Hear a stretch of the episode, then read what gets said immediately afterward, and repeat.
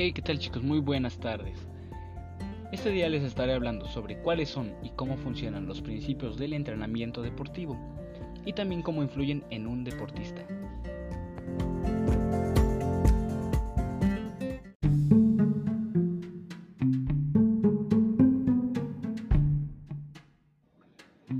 Muy bien, ¿qué son los principios del entrenamiento deportivo? Son un conjunto de reglas de carácter genérico que rigen el proceso de desarrollo de la condición física y están fundamentados en aspectos biológicos, psicológicos y pedagógicos. Los principios se refieren a todos los aspectos y tareas del entrenamiento, de esta manera que determinan el contenido, los medios y métodos, así como la organización del entrenamiento, o sea, constituyen una orientación obligatoria para la actividad del entrenador.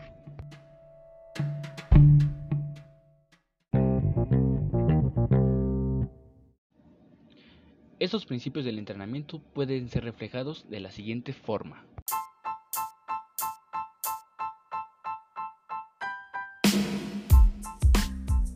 Comenzamos con el principio de aumento de las cargas.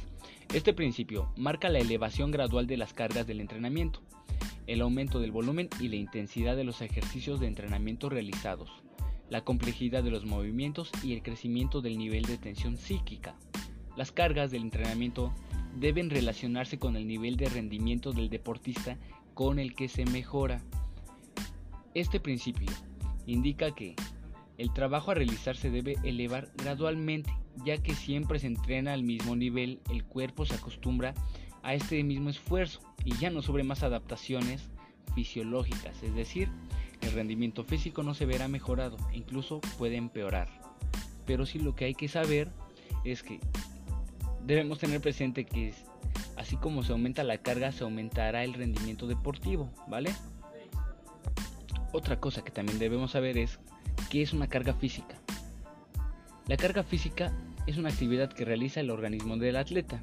En cambio, la carga biológica es la manifestación de la actividad que realiza el atleta en sus órganos, aparatos y sistemas.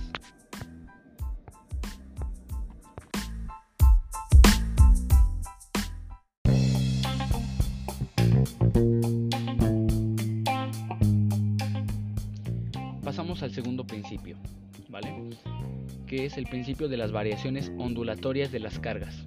Para empezar, la variante ondulatoria es la más recomendable y utilizada, pues en esta se alternan las cargas grandes con las medianas o pequeñas, expresando con más realidad el proceso de trabajo-descanso en toda su extensión. En realidad, dentro del método ondulatorio pueden estar y están de hecho contenidos los otros métodos. La dinámica de las ondas cambia según los periodos de entrenamiento y las cargas estarán presentes en las distintas dimensiones de la estructura y se manifiestan en tres expresiones a modo de ondas generalmente con el periodo preparatorio, competitivo y de tránsito.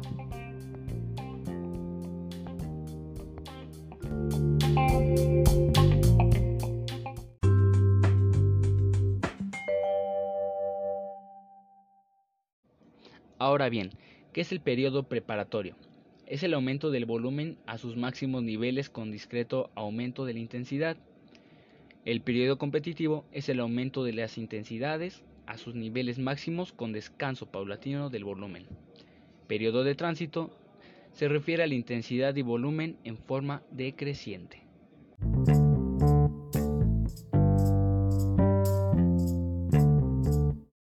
Muy bien, y como ejemplo, tenemos dos mesociclos. Primer mesociclo es un 5 semanas, igual mesociclo 2. segundo mesociclo son 5 semanas.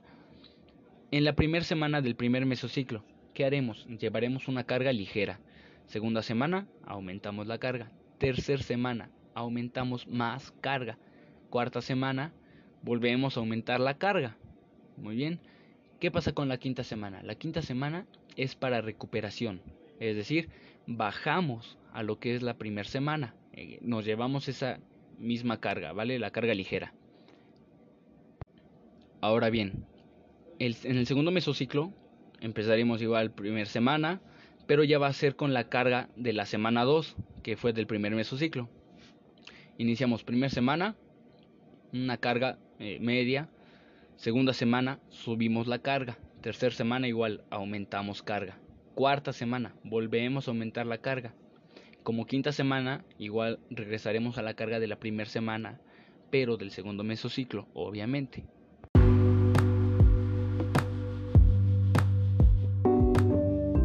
Ahora pasaremos al tercer principio. Es el principio de unidad entre la preparación general y especial. Este principio muy bien. Se caracteriza por establecer las relaciones que deben existir en el trabajo del entrenamiento en sus diferentes etapas. El proceso de entrenamiento se define atendiendo al tiempo que se le conceda a lo general y a lo especial. El tiempo necesario para la obtención y mantención de la forma deportiva, así como el tiempo necesario para alcanzar la maestría deportiva en diferentes deportes. Algunos entrenadores, en el afán de obtener rápidos resultados con sus atletas, violan este principio a la hora de aplicar las cargas de entrenamiento. ¿Qué quiere decir esto? Que a la hora de que, digamos, yo soy un entrenador y quiero que mi atleta sobresalga, sea el mejor, pues le voy a aumentar sus cargas, cosa que no, bueno, le voy a aumentar de más sus cargas, ¿vale? No vamos a llevar no se va a llevar un control en, en, ese sentido, que podamos iniciar con una carga baja, después media, subimos, después regresamos como recuperación a la carga inicial y otra vez así iremos subiendo en, digamos, en mesociclos, como el ejemplo anterior. Pero no, eh, los entrenadores son de que inician carga media, ¿no? Un ejemplo. Y ya se quieren pasar a la carga extrema, una carga más pesada, cosa que no debe ir ahora sí que por grados, ¿vale? Porque si no podemos causar alguna lesión en nuestro atleta.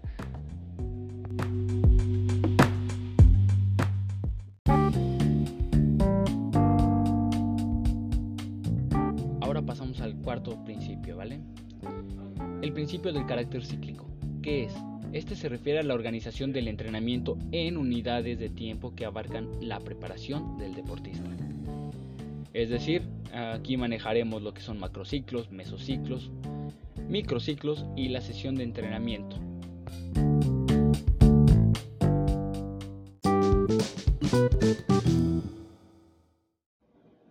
Muy bien, un macrociclo son unidades de tiempo en los que se desarrolla una forma deportiva. Pueden ser trimestrales, semestrales, anuales, en dependencia del deporte de que se trate.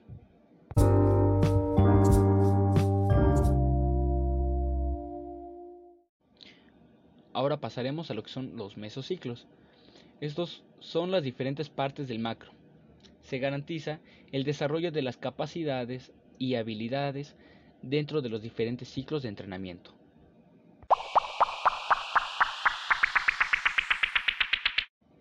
Perfecto, ahora vamos con los microciclos. Estos son partes de los mesos y se caracterizan porque las cargas cambian dentro de su ciclo. Pueden durar aproximadamente unos 5, 14 días más o menos.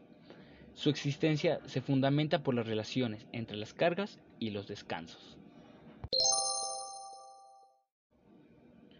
Muy bien, y por último, la sesión de entrenamiento. Es la forma diaria, principal de organización del proceso de preparación del deportista. Consta de tres partes. Parte inicial, fundamental y la parte final.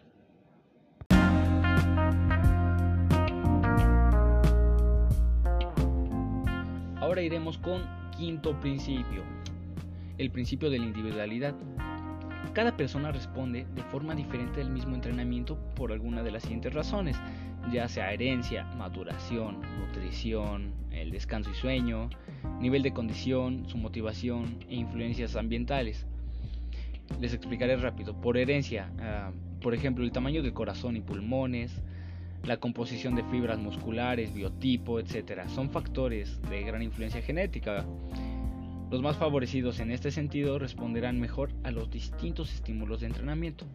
Lo que es la maduración eh, los organismos más maduros pueden utilizar mayores cargas de entrenamiento, lo cual no es conveniente para atletas jóvenes que están utilizando sus energías para su desarrollo. La nutrición, esto es muy importante ya que es una buena o mala alimentación incide de forma diferente en el rendimiento. También lo que es descanso y sueño, cuando se introduce a un deportista en un programa de entrenamiento, eh, y este es muy intensivo, es muy pesado, los más jóvenes necesitan más descanso de lo normal.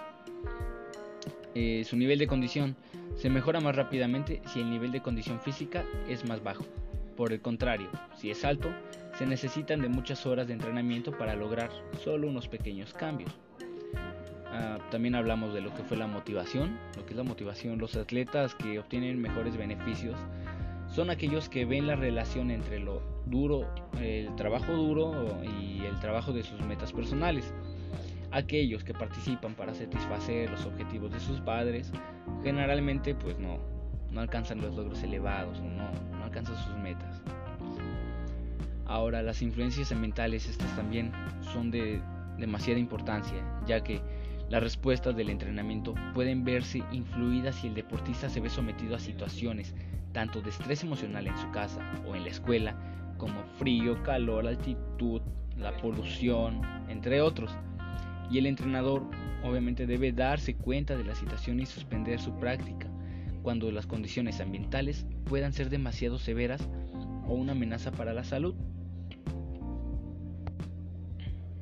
Y según Osolin, el principio de individualización exige que los objetivos y tareas de la participación del deportista, es decir, ah, ejercicios físicos, su forma, carácter, intensidad y duración, los métodos de realización y muchos otros aspectos de la preparación que se debe realizar, ah, bueno, más bien que debe realizar el deportista, se seleccionan en correspondencia con ya sea el sexo, la edad de los practicantes, del nivel de sus posibilidades funcionales en la preparación deportiva y su estado de salud, teniendo en cuenta sus peculiaridades del carácter, las cuales las cualidades perdón, las cualidades psíquicas, entre otras. Sin esto es muy difícil alcanzar un elevado dominio deportivo. Ahora, la individualidad comprende edad biológica, años de vida deportiva, que es la edad deportiva más bien, ¿no? Especialidad deportiva, estado cardiovascular y respiratorio, estado del sistema nervioso central, condiciones de vida, alimentación, descansos, etc. También podemos ver lo que es nivel de educación e intelectual, tiempo que dedica al entrenamiento, contenido de la preparación y objetivos alcanzar. La individualidad del trabajo en el entrenamiento se logra con el ajuste y dosificación individual de las cargas.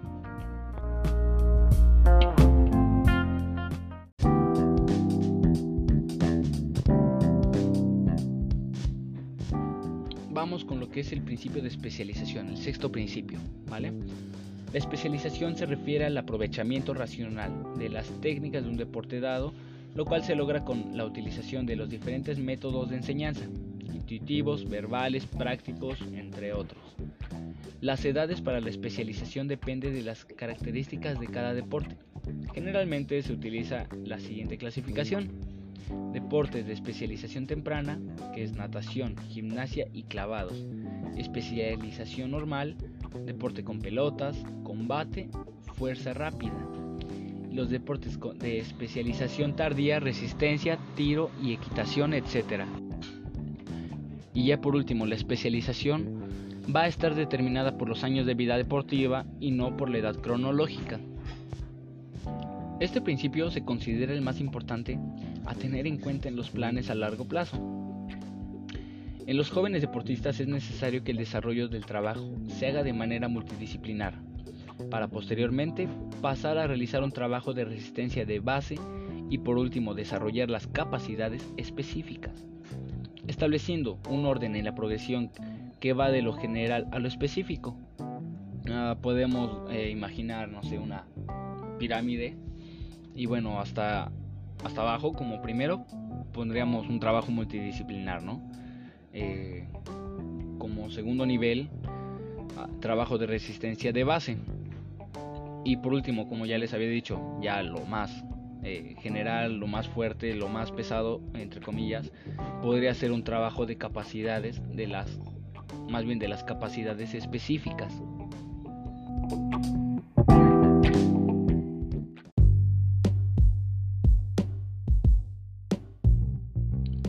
Vamos con el séptimo principio, que es el principio de la continuidad del proceso de entrenamiento.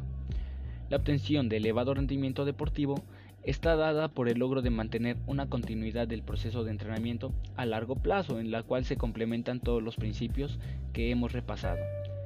Tiene que existir una relación entre esfuerzo y descanso para que la adaptación sea óptima. Tras el esfuerzo el organismo debe recuperarse o más bien restablecerse. Las interrupciones de entrenamiento, ya sea lesión, ah, por lesión, por enfermedad, incluso por abandono del entrenamiento, entre muchas otras eh, interrupciones que puede haber, influyen en el descenso del rendimiento según se haya obtenido. Una mejora de rendimiento rápido baja rápidamente. Una mejora obtenida por un trabajo duradero tarda más en bajar.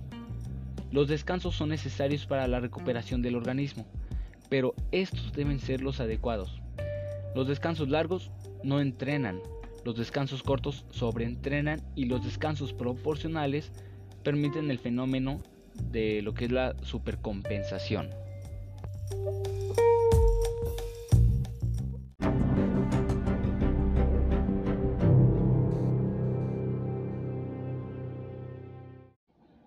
Como les había explicado, un ejemplo, volvemos a hacer eh, una pirámide imaginaria hasta abajo como primer nivel, tendríamos lo que es una formación de base de 6 a 7 años. Eh, de ahí seguiría eh, el segundo nivel, una iniciación de 8 a 13 años, después la especialización, que es de 14 a 17 años, y el alto rendimiento, que son 18 y más años, o sea, de 18 en adelante, ya se puede considerar un alto rendimiento, un atleta de alto rendimiento.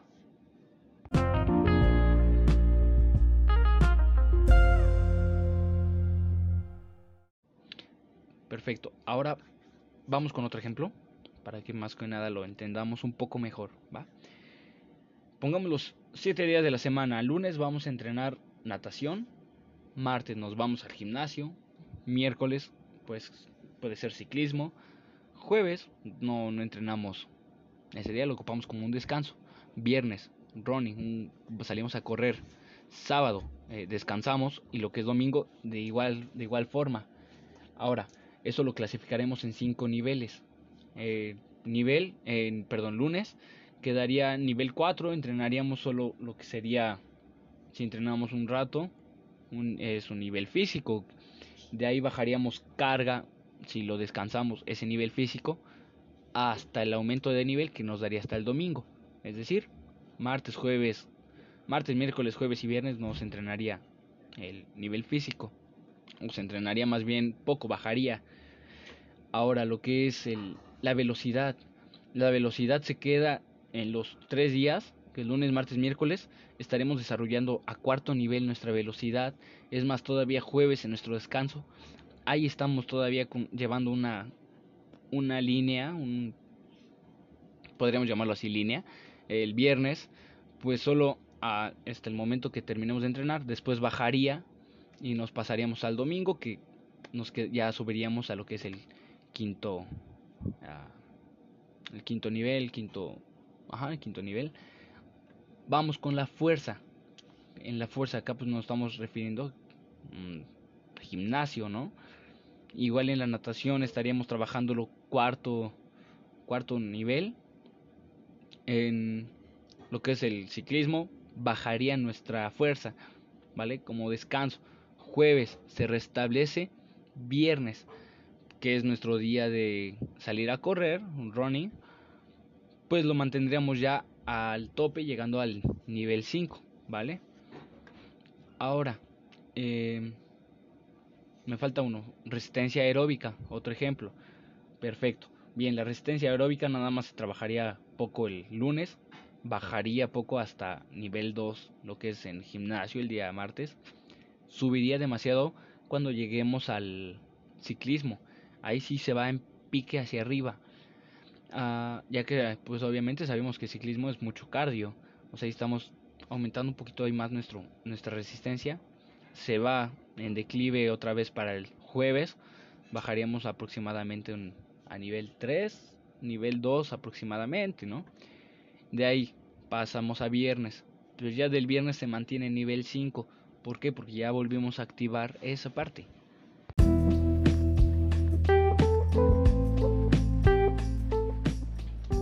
Vamos con el penúltimo principio. Somos, son nueve principios, ya estamos en el octavo. El principio de sistematización. Este principio consiste en estructurar el proceso formativo y educativo dependiendo de las características y exigencias de un deporte y de las características individuales de cada atleta. Ahora, trabajar siguiendo un plan de entrenamiento bien meditado que refleje el desarrollo sistemático, que todos los factores que intervienen en el rendimiento. Por último, el principio de la sistematización es en sí invariable, además, por todo lo antes expuesto, de no existir no pudieran complementarse el resto de los principios mencionados.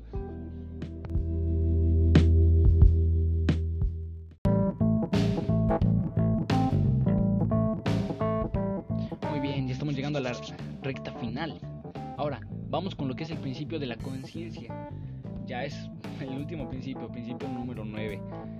Este principio contempla una preparación y conducción del entrenamiento y una actividad tal entre el entrenador y sus alumnos que posibiliten a cada deportista saber por qué y para qué actúa. Del principio de lo consciente se desprende la siguiente regla.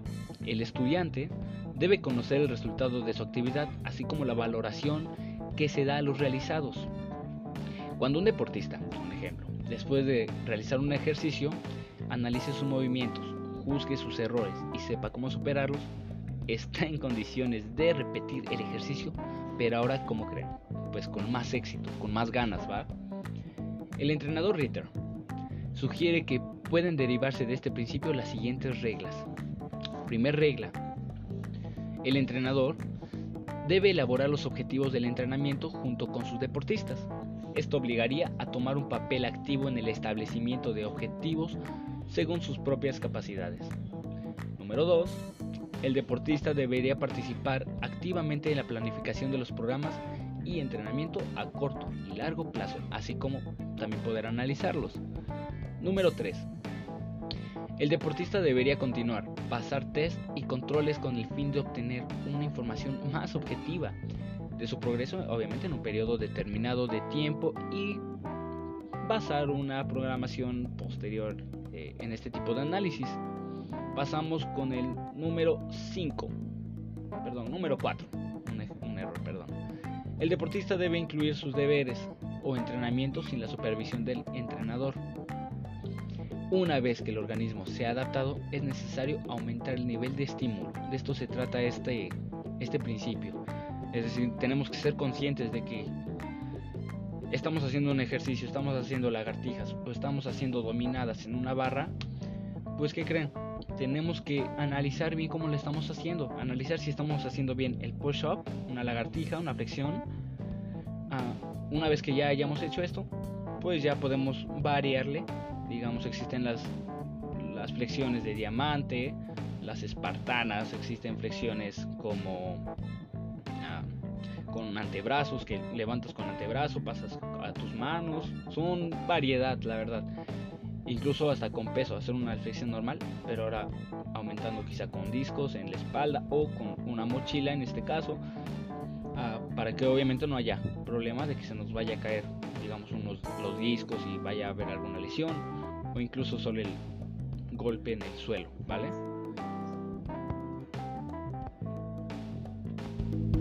Muy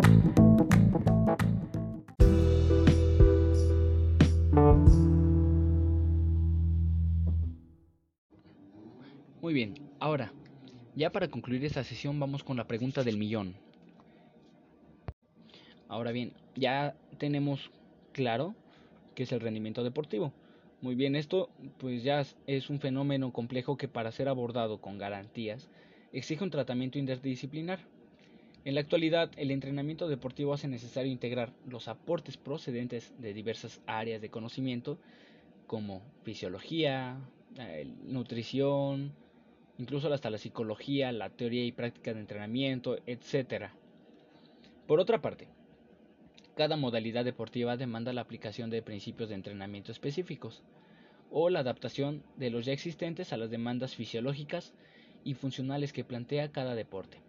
En alto rendimiento, se somete a los deportistas a las cargas de entrenamiento cada vez más grandes. ¿Y esto qué va a causar? Qué va, ¿Cuál va a ser la consecuencia? Esto va a hacer que nuestro técnico deportivo, nuestro entrenador, tenga, deba conocer los efectos que producen estas cargas en el organismo de su deportista o de los deportistas, ¿va? Cómo ha de secuenciarlas, a, más bien qué periodos de descanso debe dejar entre diversas cargas, qué métodos de entrenamiento se adaptan mejor a las características de cada deportista y van a favorecer en mayor medida a la consecución de los objetivos que se planteen. En definitiva, el técnico del deporte tiene la obligación moral de conocer las diversas novedades que van surgiendo con respecto al entrenamiento deportivo. Y listo, esto fue todo por hoy. Espero les haya gustado esta información y espero les sirva de mucho a quienes aman el deporte, a quienes se encargan de ya sea salir en bicicleta, el ciclismo, que les apasiona el ciclismo, natación, incluso los que les apasione también estar en gimnasio. Créeme que les deseo mucho éxito en esto y espero de todo corazón que esto les sirva de mucha ayuda, ¿vale?